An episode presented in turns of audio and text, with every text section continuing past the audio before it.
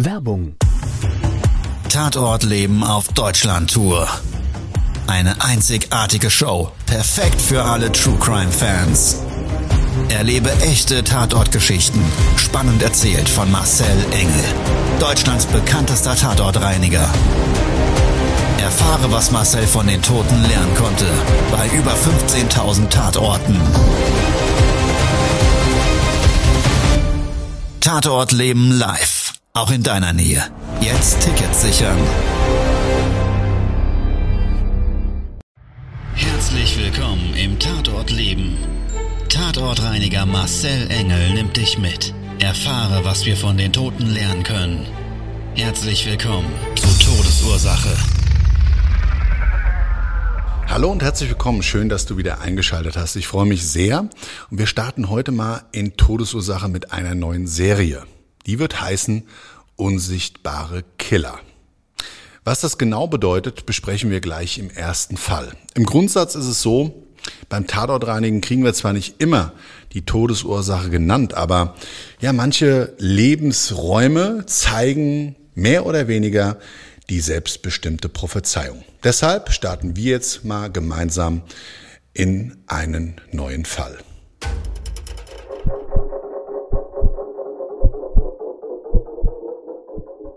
Gerade der Tod im Hochsommer, der ja hinterlässt oftmals markante Spuren.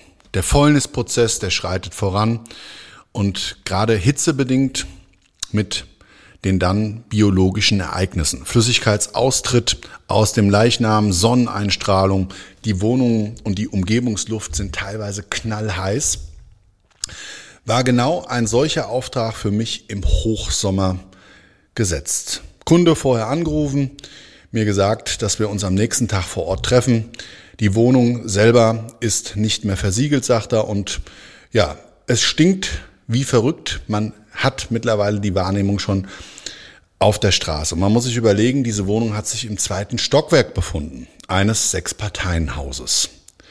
Vor Ort angekommen, hat mich der Herr dann freundlich begrüßt und mich gebeten, zum einen den Leichenfundort zu bereinigen und alle Problematiken, die sich sonst in der Wohnung ergeben, inklusive einer Räumung. Und im Standard ist es dann so, dass wir natürlich erstmal mit dem Leichenfundort anfangen. Na, der wird erstmal gereinigt, im Anschluss dann desinfiziert, eine Schädlingsbekämpfung durchgeführt.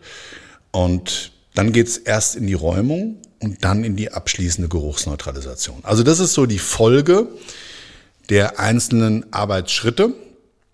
Aber in dem Fall war das ein bisschen anders. So, die Schlüsselübergabe unten erfolgt, haben wir uns in dem Fall auch unten umgezogen, vor dem Haus. Warum?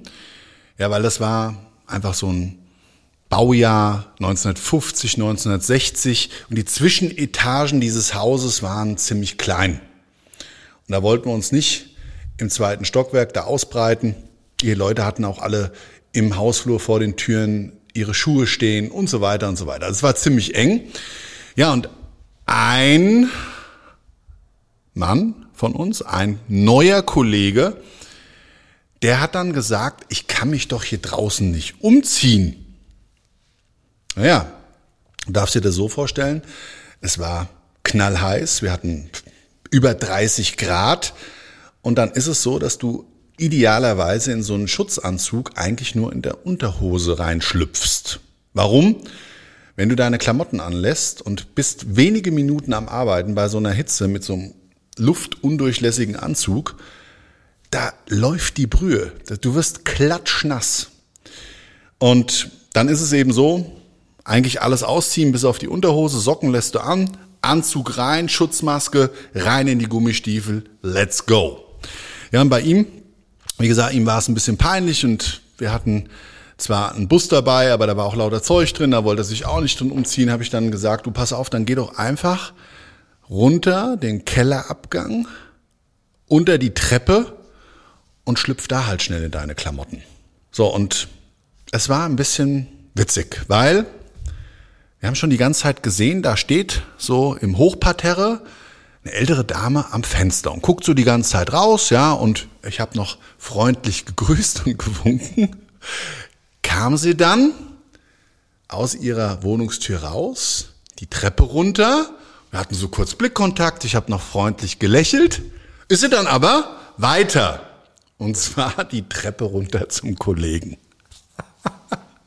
ja, und dann haben wir nur irgendwie so kurz Ah und Oh und Hallo und ja, einen kurzen Kommentar gehört und mussten beide draußen ein bisschen schmunzeln. Na, und so startete dieser Auftrag dann für uns in ja, ein sehr, sehr besonderes Szenario.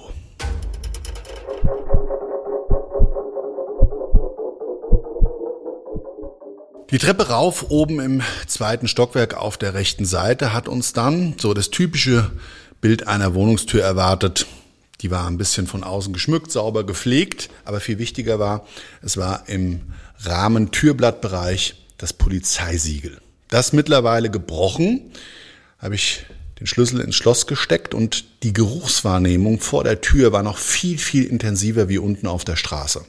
Also wirklich, du konntest von Stockwerk zu Stockwerk zunehmend die Geruchsintensivität klassifizieren. Und ich, ihr kennt das ja vielleicht von mir, 1 bis 10, 10 der an, schlimmst anzunehmendste Härtefall, Härtegrad, habe ich dann schon so gemerkt, wow, hier kannst du ja fast die Luft schneiden. So dick und übermächtig hat sich dieser Geruch wirklich in die Nase gefressen.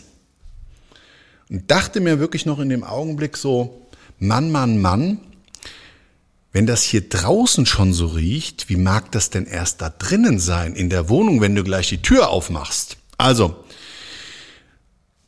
Zylinder aufgeschlossen, die Tür hat sich ganz leicht aufstoßen lassen. Ja, und das zu erwarten ist dann auch wirklich eingetreten. Eine Wolke und als würdest du von der Sonne in den Regen laufen. Es war abartig. Also wirklich, man hat sofort es im Mund geschmeckt, durch die Maske durch. Es war ein stechender und beißender Geruch in der Nase. Und was ich gesehen habe in dem Wohnungsflur, es war ein dunkler Wohnungsflur mit hohen, deckenhohen Einbauschränken an der rechten und linken Seite. So braunes Holz, Holztüren oberhalb, über Kopf, zwei kleine Elemente, wo man praktisch mit so einem Tritt erst drauf muss, um da dran zu kommen. Und unten zwei große Flügeltüren. Wie gesagt, links und rechts jeweils. Und die Wohnung ansonsten vom Boden her komplett aufgeräumt. Noch so eine kleine Kommode nebendran, da lagen ein Portemonnaie und ein Schlüsselbund, als wollte jemand gerade einkaufen gehen. So sah es für mich aus. Auch so ein kleines Einkaufskörbchen, so ein Bastkörbchen unten auf dem Boden stehend und ein Zettelchen daneben. So, und dann geradeaus war ein Badezimmer und es ging dann so T-förmig links und rechts nochmal der Flur ein bisschen weiter, so ungefähr einen halben Meter, Meter 50 weit. Und da waren dann jeweils nochmal zwei Türen. Auf der linken Seite ging es ins Wohnzimmer. Da bin ich auch erstmal reingegangen. Und ich wusste zu dem Zeitpunkt zwar durch unseren Auftraggeber, dass es eine gewisse Liegedauer hat, aber man konnte es nicht genau beziffern. Also auch von Seiten der Polizei gab es da wenig Auskunft. Wahrscheinlich hätte der Gerichtsmediziner oder sogar ein Forensiker da sehr genau Auskunft geben können. Aber für uns war das zu dem Zeitpunkt nicht klar. Aber dieser Geruch, dieser Geruch war extrem, extrem beißend. Was ich da in dem Flur das erste Mal bemerkt habe, war, es gab so Laufspuren. Wie gesagt, alles war aufgeräumt. Und wir kennen das oftmals, wenn Wohnungen verwahrlost sind und einfach lange nicht geputzt wird. Dann wird dieser Dreck sozusagen festgetreten, ja, über Wochen, Monate und Jahre hinweg manchmal mit Fäkalien gemischt, mit Essensresten. Da wird irgendwie irgendwo reingelatscht und dann wird das wirklich über die Jahre hinweg in den Boden reingetreten. Und es ist völlig egal, ob das ein Textilboden ist oder auch ein glatter Boden wie so ein Parkett oder, oder ein Laminat. Da sah das aber anders aus. Die Laufwege waren sauber. Aber nebendran war so ein weißer, gräulicher Schleier zu erkennen. Ich bin dann in das Wohnzimmer rein. Ich werde das nie vergessen. Eine Dachschräge, das war die Dachgeschosswohnung mit so schräg stehenden Dachfenstern, die ziemlich viel Licht in diesen Raum gelassen haben. Also da war es hell. Und ja, wie für so einen alten Menschen typisches Möbeljahr. Also was dann halt älteren Menschen so gefällt. Und jetzt will ich da gar nicht in irgendeiner Form voreingenommen sein. Ich sehe es halt nur immer wieder. Mag auch daran liegen, dass sich da einfach über Jahrzehnte dann nichts mehr Neues gekauft wird. Ja? Und aus der vorhergehenden und Nachkriegsgeneration, wenn ich jetzt von älteren Menschen spreche, auch vielleicht so der Gedanke der Nachhaltigkeit ein Riesenthema ist. Ja? Da hat man noch wirklich für seine Sachen ohne Finanzierung vielleicht sogar ja, ohne die Kaufkraft zu haben, sich das angeschafft und hat das durch sein ganzes Leben mit sich getragen. So sahen diese Möbel aus. Die waren zwar in Ordnung, die waren auch sauber und gepflegt, aber die Farbe hat mich ein bisschen verwundert. Es war so eine Samtcouch und ich weiß nicht, ob du sowas kennst. Ja? Also so ein Stoff, wo du dann drüber fährst und wenn du da mit der Handfläche drüber gefahren bist, kriegt er auf einmal eine dunklere Struktur. Ja? Also das bringt ja so Samt mit sich und so unterhalb da wo die Füßchen auf dem Boden stehen, da waren da so lauter so kleine Bändelchen rundrum, so eine Bordüre, ja, so, so lauter Gefiesel, wie ich das immer nenne, so ein bisschen barockähnlich. Ne? Barock ist vielleicht der falsche Stil eigentlich grünlich Sitzflächenfarbe. Und an einer Stelle, das war eine Couch, die war so L-förmig, auf der einen Seite so für zwei Personen, auf der anderen so für vier gefühlt. Und so ein riesig großer brauner Wohnzimmertisch davor gelagert, auf, der stand auf so einem, so einem Läufer, so ein, ja, das Muster kann ich gar nicht umschreiben, so ganz wild, wie man das so in den 80er Jahren hatte, 70er, 80er Jahre. Braun, lauter wilde Muster drin. Und ich werde das nie vergessen. Ich sehe diese Couch und eine Stelle war komplett verfärbt. Ich dachte noch, Mensch, das muss der Leichenfundort sein. Und gehe näher an dieses Couch-Element dran und fass so auf die Sitzfläche, um zu gucken, ob die irgendwie vielleicht feucht ist, durch Leichenflüssigkeit kontaminiert. Und stell auch so eine gewisse Feuchtigkeit fest, aber ich habe mal so die Maske weggeschluppt, dran gerochen und denk so, nee, Leichenflüssigkeit ist das nicht. Und wie riecht's denn hier überhaupt? Also der Geruch des Todes war wahrnehmbar. Aber dieser Geruch des Todes hatte so eine Schärfe, so eine unangenehme Schärfe in der Nase. Und da ich ja nicht genau wusste, was da die Todesursache ist, habe ich mal ganz schnell wieder die Maske aufgezogen.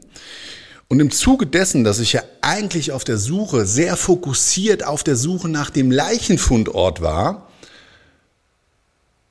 und sich das in dem Augenblick aber erstmal nicht bestätigt hat, war das wie so ein Befreiungsschlag. In dem Moment habe ich erst wirklich die gesamte Umgebung dieses Wohnzimmers wahrgenommen. Und auch die Lichtstrahlen. Ja, es war ein wolkenloser Himmel an dem Tag wie gesagt, knallheiß in diesem, in dieser Dachwohnung. Ich würde mal sagen, 40 Grad, gefühlt zumindest in dem Anzug, noch wärmer. Du bist also förmlich gebraten worden, wie, ja, ein Braten im Ofen. Und ich schaue so rum und an den Dachschrägen, innen, an der Wandverkleidung, sehe ich überall so braunes Holz. Braune rustikale Möbel auf der anderen Seite. Aber ich habe erst gedacht, da ist überall massiver Staub drauf. Und gehe so an die Schrankwand und wisch über das Holz drüber und ziehe auf einmal so einen Streifen mit meinen Finger. Ich habe so geguckt, was ist denn das? Es sah so ein bisschen aus wie Schaum. Ja, und dann bin ich näher ran und hab's erkannt. Das war alles Schimmel. Da war überall im Wohnzimmer ein ganz massiver Schimmelbefall.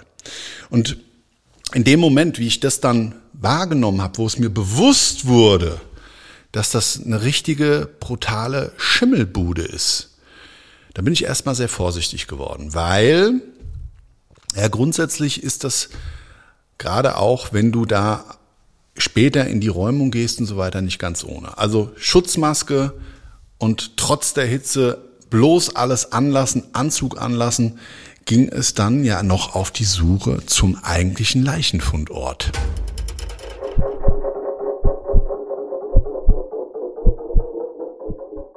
Raus aus dem Wohnzimmer, rein in den Flur, rüber ins gegenüberliegende Zimmer. Ja, und dann, wie ich noch nicht mal durch diese Zimmertür gegangen bin, habe ich schon auf dem Boden gemerkt, jetzt ist dieser Laufwegebereich, der saubere, auf einmal so ein bisschen schmierig. Klares Anzeichen dafür, okay, da ist vielleicht der Leichnam aus dem Leichenfundortzimmer in den Flur geholt worden, weil da mehr Platz ist, um den Leichnam in den Leichensack zu packen. Das kann zum Beispiel einer der Gründe sein, warum dann Leichnam oder beziehungsweise Leichenflüssigkeit sich im ganz anderen Raum befindet. In auch nicht wenigen Fällen wird das einfach verschleppt. Ja, also ungewollt wird dann in die Leichenflüssigkeit reingetreten, weil man einfach irgendwie an den Leichnam drankommen muss. Und oder aber die Fläche so massiv kontaminiert ist, genau wie in diesem Fall. Weil wie ich dann den ersten Schritt ins Zimmer gemacht habe, und ich hatte ja Gummistiefel an, da war in diesem Zimmer ein Teppichboden. Und zwar so ein richtiger, dicker, fetter Overfloor.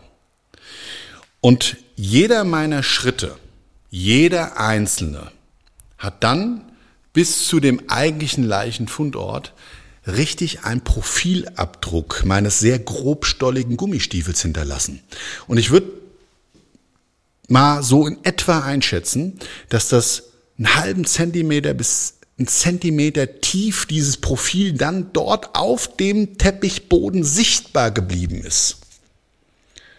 Und natürlich bei jedem einzelnen Schritt auch mit dem begleitenden Geräusch. Also es war echt brutal. Und dann konnte ich es auch erkennen. Das Zimmer war auch wieder wie gegenüberliegend bei dem Wohnzimmer an der Dachschräge mit so einer braunen Holzvertäfelung komplett flächig verkleidet. Ein Dachfenster hatte eine Jalousie, die war zu, darunter ein Schreibtisch und auf der gegenüberliegenden Seite wieder so ein paar Regale, ziemlich vollgestellt alles. Und es war dann wie so eine Art Raumteiler in der Dachschräge nochmal ein Regal und dahinter dann in dieser Nische zur Dachschräge ein Bett für eine Person. Nebendran so ein kleines Nachttischschränkchen. Ja, und auf dem Bett war es dann wirklich klar und deutlich sichtbar. Bettdecke zusammengeknüllt, Kopfkissen, da hat graues Kopfhaar drin geklebt. Auf der Matratze sichtbar die Umrisse des Todes, bräunlich, eingebrannt, schwarz teilweise der Umriss eines halben Körpers. Warum halb? Weil der Rest konntest du dann auch sehen, ein Stück vom Bein und so ein Stück wahrscheinlich von der Hüfte waren so auf der Kante der Matratze zum Boden hin erkennbar. Also da, auch da hat sich ähm, gerade hier im, im, Hinterteil, das konnte man erkennen, hat sich die Haut gelöst und ähm, auf dem Boden war richtig so ein Fußabdruck noch zu sehen. Also der, der, der Fuß wie ein Barfuß sichtbar auf dem Boden stehend. Konntest du auch richtig so diesen Brand erkennen, als hätte man das nachgezeichnet mit einem schwarzen Stift und ausgemalt. Und unheimlich viel Flüssigkeit. Also die Matratze hat geglänzt an dem Bettrahmen, braunes Holz, ist das auch so runtergelaufen, die Fettspuren, das konntest du alles deutlich erkennen. Und davor gelagert auch wieder dieser Teppich, das hat richtig geschwommen. Unglaublich viel Flüssigkeitsverlust muss das gewesen sein. Und natürlich unsere Vermutung, dass der oder die Verstorbene auch ein gewisses Körpervolumen vor ihrem Tod aufgewiesen hat. Das hat sich dann auch alles bestätigt, indem wir eben auf dem Nachttischschränkchen ein umgeklapptes Bild, das war also umgefallen, später gefunden haben, wo die Verstorbene sichtbar war. zu dem Zeitpunkt, ich würde mal sagen, ihres Versterbens zumindest auf dem Foto sichtbar um die 200 Kilogramm Körpergewicht. Dementsprechend war auch der Flüssigkeitsaustritt erklärt. Also wirklich massiv kontaminiert. Und es war überall natürlich auch Mobiliar, was auch zusätzlich noch Flüssigkeit aufgenommen hatte. Und diese fettige, glitschige Schicht auf dem Boden hat dazu geführt, dass man wirklich aufpassen musste, dass man trotzdem, dass ein Teppich da lag, nicht ausrutscht. An dem Augenblick war klar, an dem Tag können wir nicht mit der Räumung beginnen. Da war für uns klar sichtbar, dieses Leichenfundzimmer mit diesen komplett kontaminierten Möbeln, der Matratze und wahrscheinlich natürlich auch die Flüssigkeit ins Bauwerk eingelaufen, bedeutet mit Sicherheit eine Tagesaufgabe. Ja, im Zuge der Räumung sind dann die Maden aufgefallen. Also wenn du die Bettdecke hochgenommen hast, war das wirklich so ein Herd mit auch so einer kleinen Kuhle unten drunter. Ja, wahrscheinlich die Liegekuhle über die, die Matratze und das Körpergewicht in Verbindung jahrelang genutzt, hat sich die gebildet. Auch da eine kleine, ja, Madenpfütze, so würde ich das mal umschreiben. Das war wirklich so ein Herd von vielleicht 1000, 2000 Maden, die sich da getummelt haben. Fliegen sind natürlich auch alle rumgetuscht. Also die unterschiedlichsten Zyklen und ich würde mal sagen, alle potenziellen Gattungen der Nekrophagen, die dann eben ja, bei einem solchen Leichenfund ihr eigenes Überleben sichern. Ja, und im Zuge unserer Maßnahme haben wir es dann so gemacht, dass wir einzelne Arbeitsprozesse natürlich erstmal damit verbunden, eine Grobreinigung. Dann haben wir die mit Flüssigkeit kontaminierten Möbel verpackt und dann Step by Step erstmal zwischengelagert in dem kleinen Flur, bis es uns zu voll wurde und dann angefangen, das alles das Treppenhaus runterzutragen und in unser Fahrzeug zu verbringen. Jetzt darfst du dir das so vorstellen, es war ja knallheiß. Mittlerweile war es zu dem Zeitpunkt ungefähr Mittag. Die Mittagssonne hat auf diese Dachwohnung gebrannt und wir waren auch ohne Pause mittlerweile bestimmt vier Stunden wirklich fleißig gewesen. Haben wir dann gemeinsam beschlossen, wir tragen jetzt die erste Fuhre runter und machen da mal eine Pause. Genauso sind wir dann die Treppen runtergegangen und wurden ja von der lieben Nachbarin unten im Obergeschoss, im Erdgeschoss bereits empfangen. Also die hat uns gehört, die hat sehr wahrscheinlich den ganzen Vormittag da auch an der Tür auf uns gewartet. Ja, also das kam wirklich, ich bin gerade die Treppe als erster runter und der erste Sichtkontakt zu dieser Tür ging die direkt auf und dann hat sie gesagt, sagen Sie mal, wollen Sie vielleicht was trinken bei der Hitze? Das war natürlich total lieb und dementsprechend habe ich das dankend bejaht. Habe gesagt, das ist ganz, ganz lieb. Ja, also was wollen Sie denn? Ein Glas Wasser kann ich Ihnen anbieten, ein Kaffee, Sie können, ach, ich habe ich hab alles Mögliche da. Ja, und wie es dann manchmal so geht, das wird ja nicht nur dankend angenommen, sondern man kommt natürlich auch gerade bei so einem Kontakt ins Gespräch. Und jeder, der mich kennt, der weiß, ja, ich unterhalte mich dann schon sehr gerne mit den Menschen und die haben natürlich auch immer Fragen. Also sie wollen immer wissen in der Regel, wie sieht's denn da oben aus. Aber es sind auch immer eigentlich und meistens sehr empathisch mitteilungsbedürftig. Gerade in solchen Hausgemeinschaften, die Dame unten, die uns Wasser angeboten hat und was zu trinken, das war auch ja, schon ein bisschen älteres Baujahr. Und die kannten sich gut. Die kannte die Verstorbene. Wir haben gemeinsam dort über 30 Jahre lang zusammen unter einem Dach gelebt. Ja, und die hat mir dann was erzählt, was ich so im Zuge dieses unfassbaren Auftrages mit wirklich zwei großen Problemen so ein bisschen verdrängt hatte.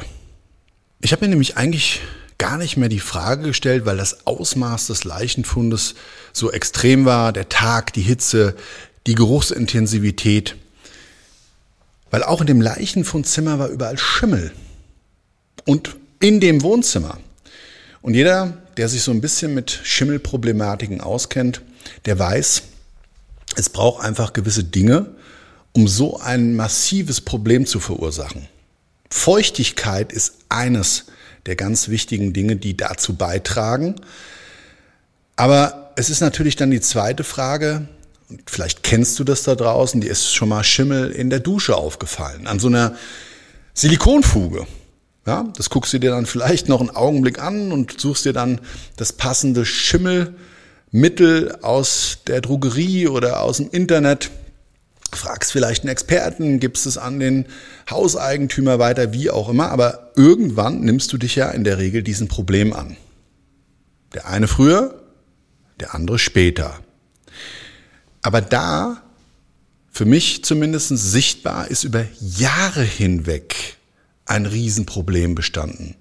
Diese Art von massiver Schimmelbelastung mit einem Schimmelrasen, so muss man das wirklich umschreiben, auf allen Möbeln, auf allen Gegenständen. Und gerade auch später bei der Räumung hat sich das nochmal gezeigt, die Schränke aufgemacht, auch da war überall Schimmel drin. Egal was du in die Hand genommen hast, gefühlt überall Schimmel drauf. Habe ich mir dann schon die Frage gestellt, so in diesem Gespräch, hm, wie mag denn das bloß entstanden sein? Und vor allen Dingen, warum ist das in der Akzeptanz denn nicht beseitigt worden?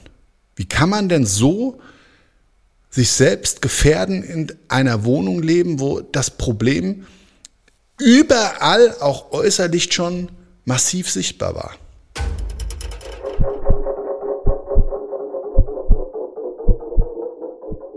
Ja, und die Aufklärung zu diesen Fragen kam schlussendlich durch die Nachbarin. Ihre Freundin, die Verstorbene, hatte viele Jahre zuvor bei der Hausverwaltung einen Wasserschaden gemeldet. So, es kam ein Dachdecker, der hat sich das Ganze angeschaut man hat ihr massiv vorgeworfen, die Nutzung ihrer Wohnung ja nicht mehr im Griff zu haben. Warum? Sie hat wohl ihren Läufer aus diesem Dachfenster rausgehängt, mit so einer Teppichklopferstange oder wie auch immer ausgeklopft. Und dabei haben sich Ziegel gelöst, wurde das dann auch repariert. Und wie gesagt, es gab ein ganz böses Schreiben mit Androhung bis hin zur Kündigung. Ihre Ängste dadurch war, dass sie nicht mehr selbstbestimmt leben kann, dass sie ihre Wohnung verliert, dass sie ins Pflegeheim muss, Sie hatte Angst, dass man noch den Multiplikator ihres Übergewichtes sieht und sie auch da vielleicht nochmal dann diskreditiert, dass, sie, dass ihr Leben gesamteinheitlich zumindest nicht im Griff hat. Das hat ihr wirklich, wirklich viele Sorgen bereitet. Der Schaden wurde repariert, wie auch immer, ob er nicht richtig oder ein erneuter entstanden ist, muss es aber wohl so gewesen sein, dass in diese Wohnung massiver Wassereintritt weiterhin erfolgt ist, weil alles, was ich rausgeräumt habe, war klatschnass, es war klamm. Du konntest richtig merken, okay, da ist ein Riesenproblem. Du konntest auch an einer Stelle an der Wand, am Holz erkennen, so richtige Tropfspuren. Und ja, warum hat sie das nicht wieder gemeldet? Nochmal, in der Angst dessen, ihre Selbstbestimmung zu verlieren und vielleicht nicht die Kraft zu haben, dagegen anzukämpfen, ihr Recht wahrzunehmen, was sie vielleicht auch hat, ja, hat sie sich dann in diese Akzeptanz begeben. Vielleicht auch ein Stück weit in eine selbstbestimmte Prophezeiung. Weil ob der Schimmel jetzt selber ursächlich für ihren vielleicht verfrühten Tod war oder es einfach ihre Zeit war, weil sie biologisch ihre Uhr abgelaufen nicht mehr leben konnte, das ist natürlich alles spekulativ. Aber es ist ein bisschen crazy manchmal, was Menschen akzeptieren aus den Ängsten heraus, weil sie Verlust befürchten. Verlust ihrer persönlichen Integrität, ihrer Freiheit, Verlust eines anderen Menschen und so weiter und so weiter. Also sehe ich immer wieder beim Tatortreinigen, wenn man dann hinter die Geschichte des Lebens vor dem Tod dieser Menschen blickt. Es bleibt am Ende dieser Podcast-Folge trotzdem spekulativ. Bild du dir deine eigene Meinung, lass mich sehr, sehr gerne daran teilhaben. Schreib's mir über die Social Media Kanäle, was du über diesen Fall denkst. Und vielleicht auch einen Menschen, den du kennst, der eine ähnliche Problematik hat und dem du vielleicht geholfen hast oder wo es wert wäre, ihm vielleicht jetzt in Reflexion auf diesen Tatort des Lebens vielleicht zu helfen. In dem Sinne möchte ich mich ja für heute aus dieser Folge bei dir verabschieden. Ich wünsche dir einen wunder wunderschönen Tag, eine wunderschöne Restwoche und denk immer daran, wir haben nur das eine Leben. Also mach was draus. Ciao, bis zum nächsten Mal. Dein Marcel. Das war Todesursache, der Podcast mit Tatortreiniger Marcel Engel. Was kann Marcel für dich bereinigen? Melde dich oder klick dich durch auf marcelengel.com. Abonniere den Podcast und du kommst für keine Folge zu spät.